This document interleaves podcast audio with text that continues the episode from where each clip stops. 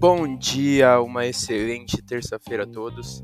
Eu sou o Thiago da mesa de renda variável da Uri Capital e vou atualizar as notícias de mercado. No mercado internacional, fechamento de ontem, o DXY recuou 0,11% e os Treasuries para dois anos tiveram uma leve alta de 0,03%.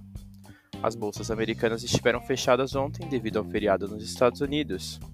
O mercado segue de olho nos indicadores econômicos que teremos até a decisão da taxa de juros americana no dia 20 de setembro. No mercado doméstico, o fechamento de ontem, Ibovespa recuou 0,10%, Dow Food caiu 0,11% e o D1F27 subiu 0,53%. Bolsa doméstica fechou em leve queda, com o giro ficando bem abaixo da média devido ao feriado nos Estados Unidos. Petrobras operou em queda e o setor bancário também puxou a bolsa para baixo. O setor ligado à mineração se manteve em alta, ainda influenciado pelos novos estímulos na China. No radar doméstico, manter atenção com as discussões em Brasília com a possibilidade de uma reforma administrativa. Essas foram as notícias de hoje. Desejo a todos ótimos negócios.